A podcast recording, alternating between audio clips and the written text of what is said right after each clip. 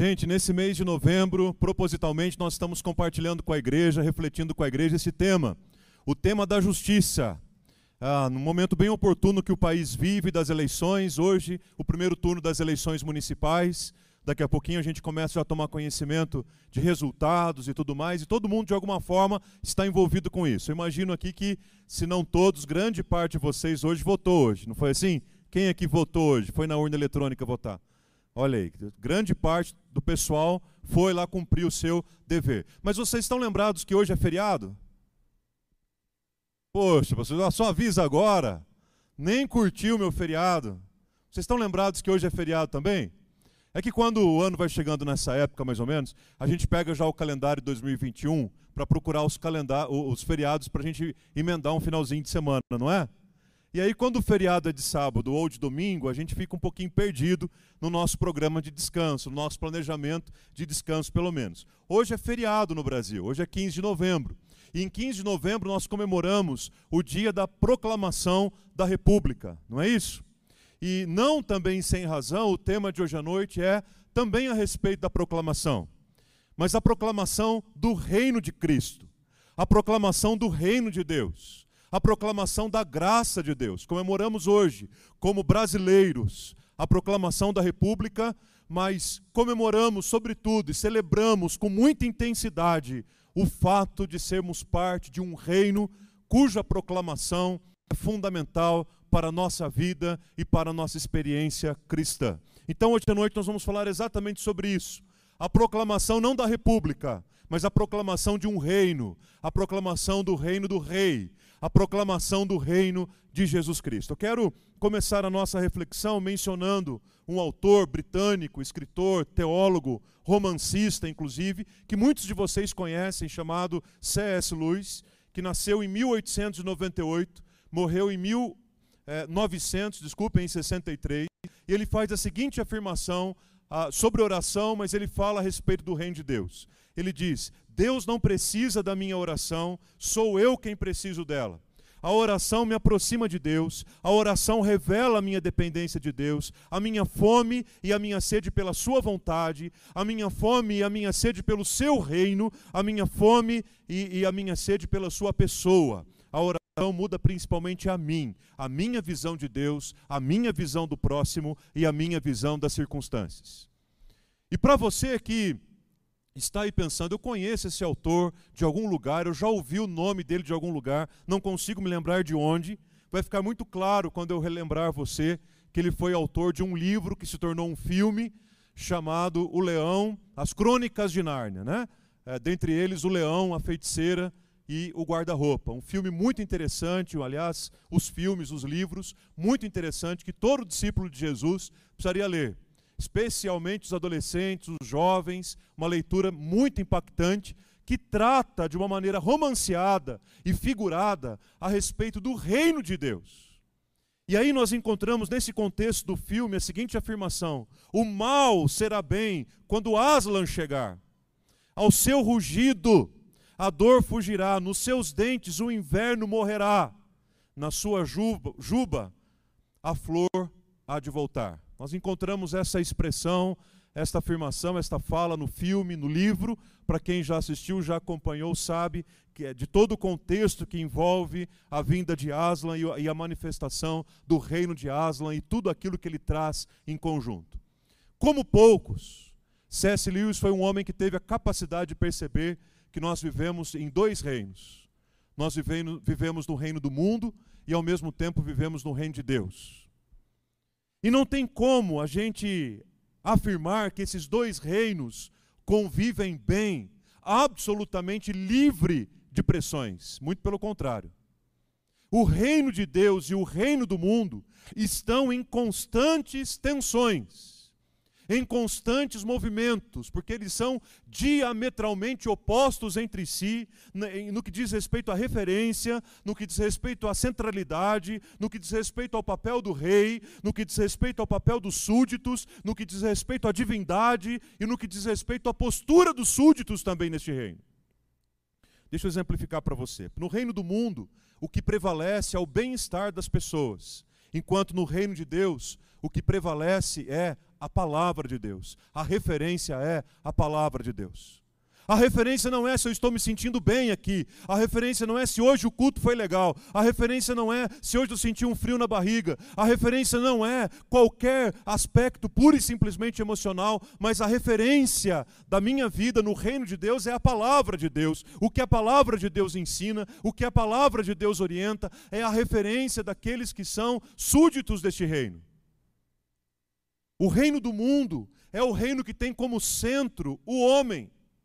O homem está no centro de todas as coisas. O homem tem importância e supremacia nas suas decisões, enquanto no reino de Deus, o centro de todas as coisas é Jesus Cristo. É a pessoa de Jesus. Jesus é o centro do nosso culto, Jesus é o centro da nossa casa, Jesus é o centro da nossa vida profissional, Jesus é o centro da nossa vida quando tudo vai bem, Jesus é o centro da nossa vida quando as coisas não caminham da maneira como nós gostaríamos também. Ele continua sendo o centro. Então, essa tensão entre os dois reinos vai sendo construída. No que diz respeito ao rei, um dos maiores reis dominantes, dominadores do mundo, é o rei chamado Mamon é o dinheiro. Muitas relações se desenvolvem no reino do mundo a partir do dinheiro. Se compra, se vende, se mata, tudo pelo dinheiro. Enquanto no reino de Deus, o rei é o próprio Deus. Ele governa, ele está no seu trono de glória, ele tem o cetro de justiça nas suas mãos, ele tem a coroa na sua cabeça e o tempo da pandemia não o tirou do seu trono. No que diz respeito aos súditos, o reino do mundo possui escravos. Escravos do próprio dinheiro, escravos do próprio bem-estar, escravos de uma sexualidade vazia, escravo das drogas e dos vícios, escravos de tantas coisas, de tantas dependências, de tantas correntes que seguram os nossos pés. Mas no reino de Deus, os servos do reino de Deus, os súditos no reino de Deus, eles são livres, porque eles foram completamente libertos em Jesus. No reino de Deus, o Deus, a divindade, devora os seus seguidores, devora os seus súditos. Enquanto no reino de Deus, o seu, a sua divindade é o próprio Salvador. E não apenas isso, um Salvador que ocupa uma posição confortável diante do plano da salvação, não no plano da salvação do reino de Deus. Aquele que é o Salvador, aquele que oferece a sua vida em resgate de muitos, morre numa cruz. Ele é o alvo do próprio sacrifício, é Ele quem morre, é Ele quem dá a sua vida, é Ele quem derrama o seu sangue, é Ele quem oferece o seu corpo, é Ele quem dá a sua própria vida. Ninguém atira, mas Ele dá, Ele oferece. Enquanto o reino do mundo devora os seus súditos, Inclusive, as próprias religiões devoram os seus súditos. No reino de Deus, é o próprio Deus que morre em favor dos seus súditos para lhes dar vida. E por último, as posturas dos homens, as posturas das pessoas no reino do mundo é sempre a postura da vantagem sempre a cultura do jeitinho, sempre perguntando e observando como é que eu posso tirar vantagem de alguma coisa, de alguma situação, como é que eu posso prevalecer frente aos meus iguais, como é que eu posso fazer para ter vantagem nesse tempo de vida que eu estou no mundo. Enquanto no reino de Deus, os servos do reino de Deus são movidos e dirigidos pelo fruto do Espírito. Sim, aqueles de Gálatas capítulo 5, versículos 22 e 23 os frutos do Espírito, ou o fruto do Espírito que conduz a vida do verdadeiro discípulo. Gente, tem como não ter tensão entre os dois reinos? A tensão está clara, a tensão é óbvia. Existe aí um conflito entre esses dois reinos, o reino do mundo e o reino de Deus, basicamente por duas razões. Primeiro, porque aqueles que vivem no reino do de Deus, desculpem, aqueles que vivem no reino do mundo, eles não conseguem compreender os movimentos que acontecem no reino de Deus. Quem vive no reino do mundo não consegue perceber e nem compreender o que Deus está fazendo no seu reino. Como, por exemplo, consolando uma família, não é? Como a gente viveu essa semana, essa perda tão significativa que a gente teve do seu Nata. Cris e eu falávamos isso ontem lá com a dona Ana. Que diferença ver alguém sendo consolado pelo Espírito Santo. Que diferença quando a gente vê alguém sobre a, é, em que a vida está totalmente consolada, confortada e trabalhada pelo Espírito de Deus. O reino do mundo não consegue perceber isso. Só consegue perceber e enxergar do ponto de vista da calamidade, da tragédia, da perda, da dor. Então isso é conflito. Por outro lado, querido, aqueles que vivem o reino de Deus não são parte e nem se enquadram com os valores do reino do mundo. Só que tem um problema muito sério, deixa eu dizer para você qual é. Nós estamos aqui no reino do mundo. Nós vamos ficar aqui no reino do mundo até acontecerem duas coisas. Ou uma coisa dentre duas. O Senhor Deus nos chamar para a glória eterna ou Jesus Cristo voltar. E aí, da mesma forma como o reino do mundo olha para nós, o reino de Deus, e diz assim: Eu não, não, estou entendendo que movimento é esse que o Espírito Santo está fazendo ali, nem sei quem é o tal do Espírito Santo. O, o reino de Deus que está presente no reino do mundo também se sente desconfortável, porque alguma coisa não bate porque alguma coisa não se encaixa. E é aí que entra aquele senso de justiça que você tem, aí que entra aquela postura ética e íntegra que você assumiu na sua vida profissional, é aí que entra aquela postura de uma família verdadeiramente cristã e que busca viver os valores do reino de Deus e da sua palavra dentro da sua casa. E aí você olha para o seu lado e diz: não é meu lugar, não é meu lugar. Então, como é que eu faço para viver no reino do mundo? Sendo parte de um reino de Deus. Como é que eu faço para viver no meio de tanta corrupção, no meio de tanta maldade, no meio de tanto pecado, dos quais muitas vezes eu próprio sou o agente? Como é que eu faço para viver se no meu coração tem um reino diferente, se no meu coração tem uma expectativa diferente, se no meu coração tem uma esperança diferente, se no meu coração tem um propósito diferente, se no meu coração tem um lugar diferente, se no meu coração tem uma saudade por um lugar onde nós nunca estivemos?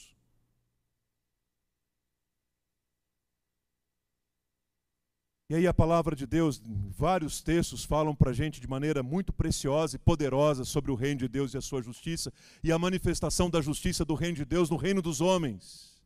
Hoje à noite eu quero ler com vocês em Ageu. Acompanhe aí comigo, o texto está aí na tela.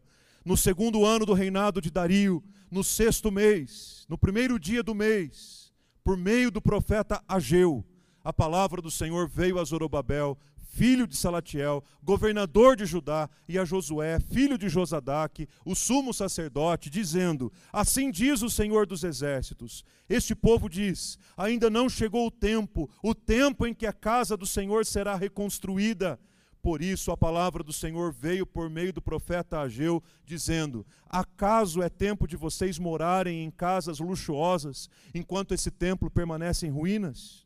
Portanto, assim diz o Senhor dos Exércitos: considerem o que tem acontecido com vocês. Guarde esta expressão: considerem o que tem acontecido com vocês. Vocês semearam muito e colheram pouco. Comem, mas isso chega para matar a fome. Bebem, mas isso não dá para ficar satisfeito. Põe roupa, mas ninguém se aquece. O que recebe salário, recebe-o e coloca-lo numa sacola furada. Assim diz o Senhor dos Exércitos: considerem o que tem acontecido com vocês. Pela segunda vez, considerem o que tem acontecido com vocês. Vão até o monte, tragam madeira e reconstruam o templo. Dele me agradarei e serei glorificado, diz o Senhor. Vocês esperavam que fosse muito, mas o que veio foi pouco. E esse pouco, quando levaram para casa, eu dissipei como um sopro. E por quê? Pergunta o Senhor dos Exércitos porque o meu templo permanece em ruínas, enquanto cada um de vocês corre por causa de sua própria casa. Por isso os céus retêm o seu orvalho e a terra não produz os seus frutos. Fiz vir a seca sobre a terra e sobre os montes, sobre o cereal, sobre o vinho, sobre o azeite, sobre o que o solo produz, sobre as pessoas, sobre os animais e sobre todo o trabalho das mãos. Então Zorobabel, filho de Salatiel, Josué, filho de Josadaque, o sumo sacerdote, todo o remanescente do povo, atenderam à voz do Senhor seu Deus e às palavras do profeta Ageu, as quais o Senhor seu Deus havia ordenado que dissesse. E o povo temeu diante do Senhor. Então Ageu, o enviado do Senhor, falou ao povo, segundo a mensagem do Senhor, dizendo: Eu estou com vocês, diz o Senhor. O Senhor despertou o espírito de Zorobabel, filho de Salatiel, governador de Judá, e o espírito de Josué, filho de Josadaque, o sumo sacerdote, e o espírito de todo o remanescente do povo. Eles vieram e começaram a trabalhar no templo do Senhor dos Exércitos, o seu Deus. Que texto maravilhoso e impactante da palavra de Deus. Os profetas mais uma vez se manifestando como aqueles que são os porta-vozes da justiça de Deus, em especial os profetas menores. Nesse caso aqui, Ageu, cujo nome significava festivo, um homem de festas. Mas que, até porque ele teria nascido em dias de festas em Israel, mas ele não estava vivendo um momento ali necessariamente festivo porque era um momento de reconstrução, era um momento de recomeço para o povo de Deus, e toda vez que a gente tem que recomeçar, toda vez que a gente tem que reconstruir, é difícil. Toda vez que a gente tem que retomar a nossa caminhada, toda vez que a gente tem que recomeçar, é difícil, é doloroso tantas vezes. Se você ler, por exemplo, os livros de Esdras, de Sofonias e de Zacarias, você vai encontrar o mesmo contexto que nós temos aqui em Ageu. Ou seja, o rei Ciro da Pérsia havia assinado o decreto para que o povo voltasse do cativeiro babilônico e começasse então um grande projeto de reconstrução do templo que havia sido destruído. Lembrando que o templo era o centro da vida e da adoração do povo de Deus, era todo o referencial da presença de Deus no meio da nação. O povo estava completamente perdido depois de um tempo de cativeiro, mas agora livre para este recomeço. E aí então, o profeta Ageu desafia o povo a duas posturas absolutamente necessárias para recomeços. Primeira delas, arrependimento, e segundo, se agarra na promessa de Deus. Meus queridos, a pandemia está sendo uma grande oportunidade para muita gente recomeçar. A pandemia está sendo uma grande oportunidade para a gente recomeçar. Conversava com o Ayrton, até está aqui com a gente hoje. Esse, essas semanas atrás ele dizia: Pastor, é oportunidade de um recomeço, de uma nova vida. Deus me, me livrou, Deus me abençoou, Deus me tirou daquela condição, me deu uma nova oportunidade. Todo recomeço e toda reconstrução é difícil. Talvez a pandemia está se revelando na sua vida um momento de recomeço e um momento de reconstrução. Como é que eu começo isso aí então, pastor? Primeiro, se arrependa diante do Senhor. Quebranta seu coração diante dele. Pede perdão a ele pelos seus pecados. Dispõe para uma vida nova de santidade e de integridade diante de Deus. Segundo, se agarra naquilo que Deus falou, porque aquilo que Deus falou vai se cumprir. Cuidado Muita gente só se agarra no que Deus falou e esquece de pedir perdão e se arrepender e começar certo. Aí é problema. Começa quebrantando o seu coração, mas depois se agarra naquilo que Deus falou, porque o que Deus falou não vai mudar e nem vai se frustrar. E aí, nesse tempo do povo de Deus, em que o rei era o Dario, o Ageu era o profeta, o Zorobabel o governador, o sumo sacerdote, o Josué, nós encontramos nesse livro de Ageu algumas coisas bem interessantes. Por exemplo, é um dos menores livros da Bíblia, o segundo livro menor da Bíblia, com apenas dois versículos, tem 38 versículos no livro inteiro. E Deus fala em 38 versículos por 20 vezes. Assim diz o Senhor. Assim diz o Senhor, assim diz o Senhor. Em apenas dois capítulos, Deus fala e se manifesta com o povo 20 vezes. E por 15 vezes aparece a expressão Senhor dos Exércitos. Se nós somarmos lá Esdras, Sofonias e Zacarias, que eu mencionei que são os livros da Bíblia que contam a mesma história, são 90 vezes que aparece a expressão Senhor dos Exércitos. E a expressão Senhor dos Exércitos, ela é quase que óbvia, né? Porque ela se refere a uma expressão militar que define a liderança, a glória, o governo de Deus, mas a companhia de Deus. Alguém, um certo dia, na minha caminhada pastoral, me perguntou: Pastor, eu tenho dificuldade de chamar Deus de rei, ou de cantar Deus como rei, ou de pensar em Deus como rei. Porque um rei é alguém distante do povo, o rei é alguém que está lá no trono, o rei é alguém que ninguém consegue conversar, o rei é alguém com quem ninguém pode ter contato pessoal, o rei ele fica protegido ali por toda a sua guarda e a sua segurança. Quem é que se relaciona com o rei? E a resposta que eu dei foi a seguinte: Pois é, isso é o rei na nossa cultura. Porque na cultura de Israel, o rei era o primeiro que saía na batalha junto com o povo. E o rei a que estamos nos referindo aqui é o Deus da glória, da liderança, do governo e da companhia. Em outras palavras, o texto está dizendo: o Senhor dos exércitos estará com vocês e o Senhor dos exércitos lutará com vocês. E aí então aquilo que deveria ser festivo acaba se contrastando com aquilo que é abatimento, aquilo que é assolação, com aquilo que é desolação. O projeto de reconstrução do templo havia sido abandonado por 17 anos, imaginem vocês. O povo voltou do cativeiro. Demorou 17 anos para que o templo fosse reconstruído. Primeiro, porque eles enfrentavam inimigos internos, que eram o medo, o desânimo e o desencorajamento. E segundo, porque eles enfrentavam também inimigos externos, que eram seus adversários, que era a opressão intensa dos inimigos que estavam à sua volta. Deixa eu dizer uma coisa importante para você. Momento de recomeçar e momento de reconstruir, além de você se arrepender e se apegar na promessa de Deus, cuidado para você não deter a sua vida com os seus inimigos internos e os seus inimigos externos. Inimigo externo pode ser de fato alguém, infelizmente. Inimigo externo pode ser de fato uma, uma situação que, que está fora de nós, sobre a qual nós não temos controle algum. Inimigo interno é aquele medo, é aquela ansiedade, é aquela insegurança, é aquela angústia, é aquele abatimento, é aquela depressão paralisante que está dentro do coração da gente que a gente não consegue se mover. Então, Senhor, me ajuda a vencer e me ajuda a superar os meus inimigos internos e externos para que eu consiga caminhar na direção do projeto do Senhor para a minha vida, que aqui nesse caso era um grande projeto de reconstrução e de recomeço. E aí então, durante esses 17 anos, deixa eu fazer uma pergunta para você. Há quanto tempo os projetos de Deus estão parados na sua vida? Há quanto tempo os sonhos de Deus estão parados na sua história? Há quanto tempo? 17 anos? 100 anos? Há quanto tempo você está esperando porque você está desanimado? Há quanto tempo você está esperando porque você está frustrado? Há quanto tempo você está esperando porque está esperando alguma coisa do governo? Há quanto tempo você está esperando para superar os inimigos internos e externos para que os projetos de Deus se estabeleçam na sua vida? Quanto tempo? Foi durante esse tempo que o povo passou cuidando dos seus próprios interesses. E sabe qual é a grande ah, o, grande, a grande, o grande puxão de orelha no texto, que Deus diz ao povo, o Senhor diz assim: as casas de vocês estão lindas. Na versão Almeida, segunda edição, as casas de vocês estão apaineladas.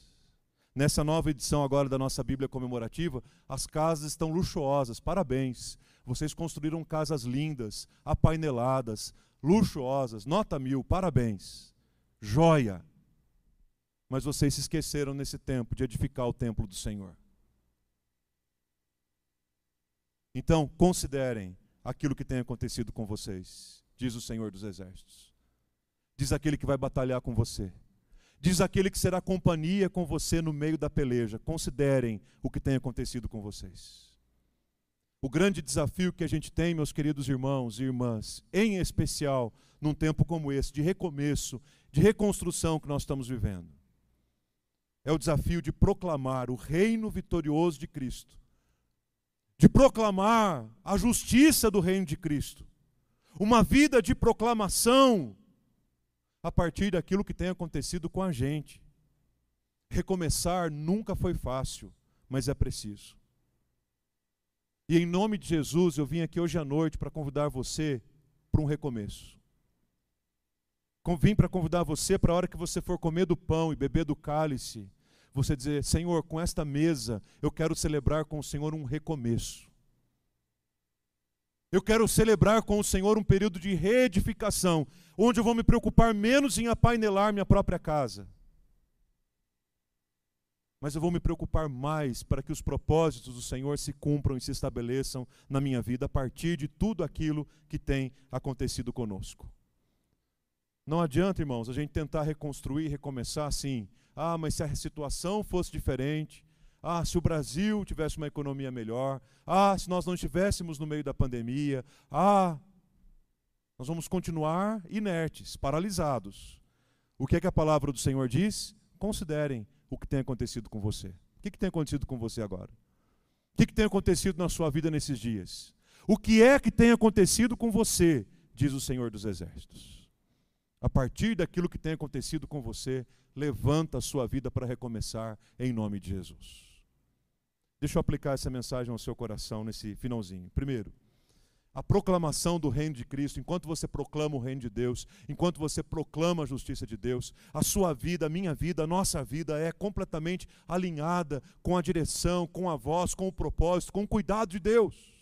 Sabe o que está acontecendo aqui no texto? Deus está falando uma coisa e o povo está falando outra. Já ouviu aquele ditado de que a voz do povo é a voz de Deus?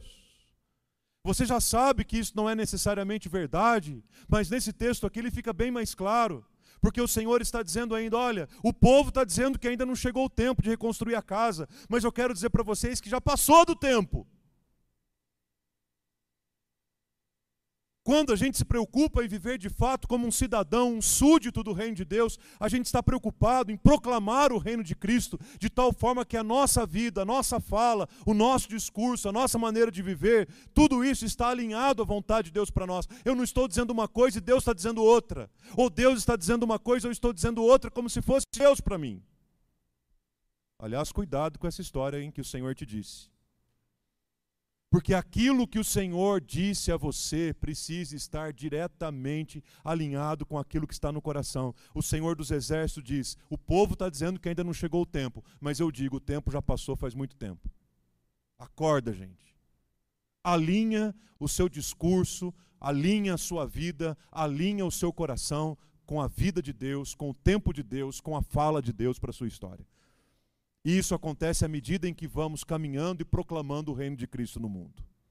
Segundo, a proclamação do reino de Cristo ainda é capaz de romper com a nossa indiferença. Deixa eu dizer uma coisa bem importante e séria para vocês ao mesmo tempo. Um dos maiores pecados da nossa geração é o pecado da indiferença. Eu creio que a nossa geração tem dois grandes pecados. O primeiro pecado é o pecado da incredulidade, de um povo que deixou de crer que Deus pode fazer o impossível acontecer. E, um, e o segundo pecado é o pecado da indiferença. Ou seja, eu não estou nem aí, eu não estou nem um pouco preocupado, eu não quero nem saber o que está acontecendo no reino de Deus, eu não quero nem saber o que Deus está fazendo, eu não quero nem saber o que, que os jovens estão fazendo lá na igreja de sábado à noite, eu não quero nem saber o que está acontecendo no presencial, eu não quero nem saber como é essa história de me envolver com o reino e com a proclamação do reino. A indiferença é um dos piores, aliás, é uma das piores manifestações de relacionamento, né? Algumas pessoas procuram de pastor, eu prefiro ser ofendido do que ser tratado com indiferença. Já se viu assim em algum momento? Eu prefiro que alguém sente comigo e fale para mim tudo o que precisa falar, tudo que eu preciso ouvir, mas por favor, não me trate com indiferença. A indiferença dói, a indiferença machuca. Quando vivemos na proclamação do reino de Cristo, a nossa vida rompe naturalmente com a nossa indiferença, e indiferença é pecado. O Senhor lhes diz: vocês estão muito preocupados em morar nas suas casas luxuosas. E casa luxuosa aqui, gente, vocês estão entendendo, né? É, não é apenas a casa luxuosa, mas é um símbolo de tudo aquilo que representa onde a nossa atenção está colocada. Vocês estão muito preocupados com uma série de coisas, mas o templo permanece em ruína por causa da indiferença de vocês, diz o Senhor dos Exércitos. A proclamação do reino de Cristo vence com a indiferença. Meus queridos, deixa eu dizer uma coisa para vocês, do meu coração. O reino de Deus vai ter um impacto tremendo entre as nações se a igreja de Jesus Cristo se manifestar com empatia e não com indiferença. A igreja de Jesus, como um todo, tem se tornado muito indiferente, como se os problemas não fossem nossos. Mas quando a gente demonstrar empatia, o reino de Deus será proclamado e será comunicado. Terceiro, a proclamação do reino de Cristo abre os nossos horizontes para os recomeços que Deus tem para nós. E eu volto a dizer que eu creio que hoje à noite Deus nos reuniu aqui, para você que está em casa, para trazer esta palavra de atenção, para a gente recomeçar. Quais foram as fases que você viveu na pandemia? Eu vivi algumas bem interessantes. A primeira delas, de negação. Ah, esse negócio não vai dar nada, daqui uma semana está tudo bem de novo. Isso aqui, nesse negócio de isolamento, não vai pegar. É um vírusinho que vai passar rapidinho. Depois vem uma fase de susto. Opa, a coisa fugiu do nosso controle, muito mais do que a gente poderia imaginar. Opa, agora daqui um mês a gente vai conseguir voltar. Opa, já dá para pensar num culto presencial daqui dois meses. Opa, as pessoas já estão voltando a trabalhar. Uau, e agora estamos chegando no final do ano. E e quantas perguntas ainda sem respostas? Quantas perguntas ainda sem respostas? A proclamação do reino de Cristo abre para a gente horizontes e oportunidades para a gente recomeçar, mas para recomeçar a gente precisa avaliar onde a gente está, como a gente está e o que Deus quer fazer na nossa vida. Você já parou para fazer uma séria avaliação da sua vida? Examine-se o homem a si mesmo, e então coma do pão e beba do cálice. Daqui a pouquinho a gente vai colocar isso em prática. É o que o texto está dizendo e reforçando em dois versículos, no 5 e no 7. Considere como você está. Todo recomeço começa a partir de avaliar como estamos, onde estamos e para onde o Senhor Deus quer nos levar. Quarto, a proclamação do reino de Cristo reconecta a nossa vida ao seu verdadeiro sentido. Veja se o versículo 6 parece com algum capítulo da sua vida. Espero que não seja o atual. Espero que seja um capítulo que você tenha vivido alguns anos atrás, já tenha passado, mas pode ser que seja o seu atual. De gente que tem a impressão que semeia pra caramba, mas não colhe nada. Que come, come, come, mas não mata nunca a fome. Que bebe, mas isso não satisfaz jamais. Coloca roupa, mas ainda fica com frio. Na linguagem de Isaías, um cobertor curto, estreito, você cobre o pé, descobre o peito, você cobre o peito, descobre o pé. Gente que trabalha, trabalha, trabalha, para receber o seu salário, para se sustentar, e a impressão que ela tem é que o salário é colocado numa sacola furada. O versículo 6 descreve a sua vida, descreve algum capítulo da sua história. O versículo 6 está descrevendo aqui o perfil de uma vida que perdeu o seu verdadeiro sentido em Cristo. Mas à medida que nós proclamamos e vivemos o reino de Cristo, nós nos reencontramos com o sentido da nossa vida. Talvez você esteja procurando o sentido da sua vida no lugar errado, com a pessoa errada, do jeito errado. Nós reencontramos e reconectamos com o nosso sentido da vida, especialmente e unicamente na pessoa de Jesus. Por último, a proclamação do reino de Cristo produz um grande movimento no mundo todo. O que é que aconteceu com o rei? O que é que aconteceu com o governador? O que é que aconteceu com o profeta? O que é que aconteceu com o sumo sacerdote? Mas principalmente, o que é que aconteceu com o povo como um todo? O texto fala claramente que eles atenderam a voz de Deus, que eles temeram no Senhor, que eles creram na companhia do Senhor e despertou no coração deles, meus irmãos, um grande espírito para o trabalho. Deixa eu dizer algo muito importante para você agora.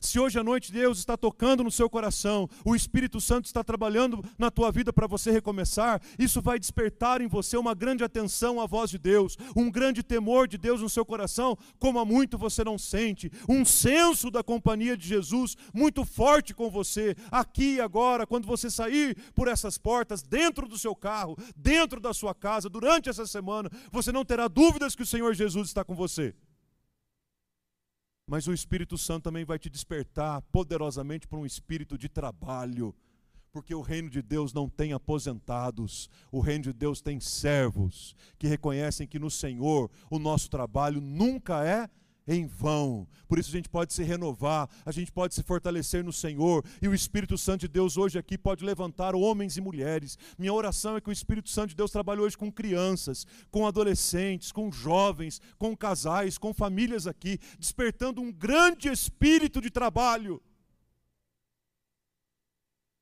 E espírito de trabalho não é necessariamente você ligar na igreja amanhã para saber se tem lá alguma coisa para você fazer. Espírito de trabalho é você sair daqui pronto e disposto a transformar um reino do mundo, porque você entendeu que você é um cidadão e um súdito do reino dos céus, do reino de Deus. Considere como você está e recomece a sua vida em nome de Jesus. Não posso terminar sem citar Apocalipse capítulo 11, versículos 15 e 17. Que é um recorte que João tem na visão lá de Daniel capítulo 7, livros apocalípticos, né? E nesse texto fica muito claro que de dois reinos prevalece apenas um: o reino de Cristo. Vejam o que diz. O reino do mundo, vejam, de onde é que C.S. Lewis se inspirou? De onde é que a gente tirou essa ideia de dois reinos? O reino do mundo, com todas aquelas características, o reino do mundo se tornou de nosso Senhor e do seu Cristo, e ele reinará para sempre. Aleluia! Porque o reino de Deus, o reino do mundo já está decretado, a sua derrota, o seu fim. A expressão aqui se tornou é, é, é, uma, é uma expressão de, de transformação e de propriedade, ou seja, aquilo que era do mundo agora é de Cristo. O reino do mundo se tornou do nosso Senhor, se tornou do nosso Cristo, e ele reinará para todo sempre. Versículo 17: Graças te damos, Senhor Deus, Todo-Poderoso, que és, que eras, porque assumiste o teu grande poder e passaste a reinar. Você pode repetir comigo isso? Feche os seus olhos agora e repita comigo: Senhor Jesus, assume o teu grande poder e passa a reinar na minha vida, Senhor. E passa a reinar em Sorocaba, Jesus. Passa a reinar nesse Brasil, Senhor. Reina entre as nações, Jesus. Ó oh, Deus. Graças nós te damos ao Deus que era e que é porque ele assumiu o seu grande poder e passou a reinar.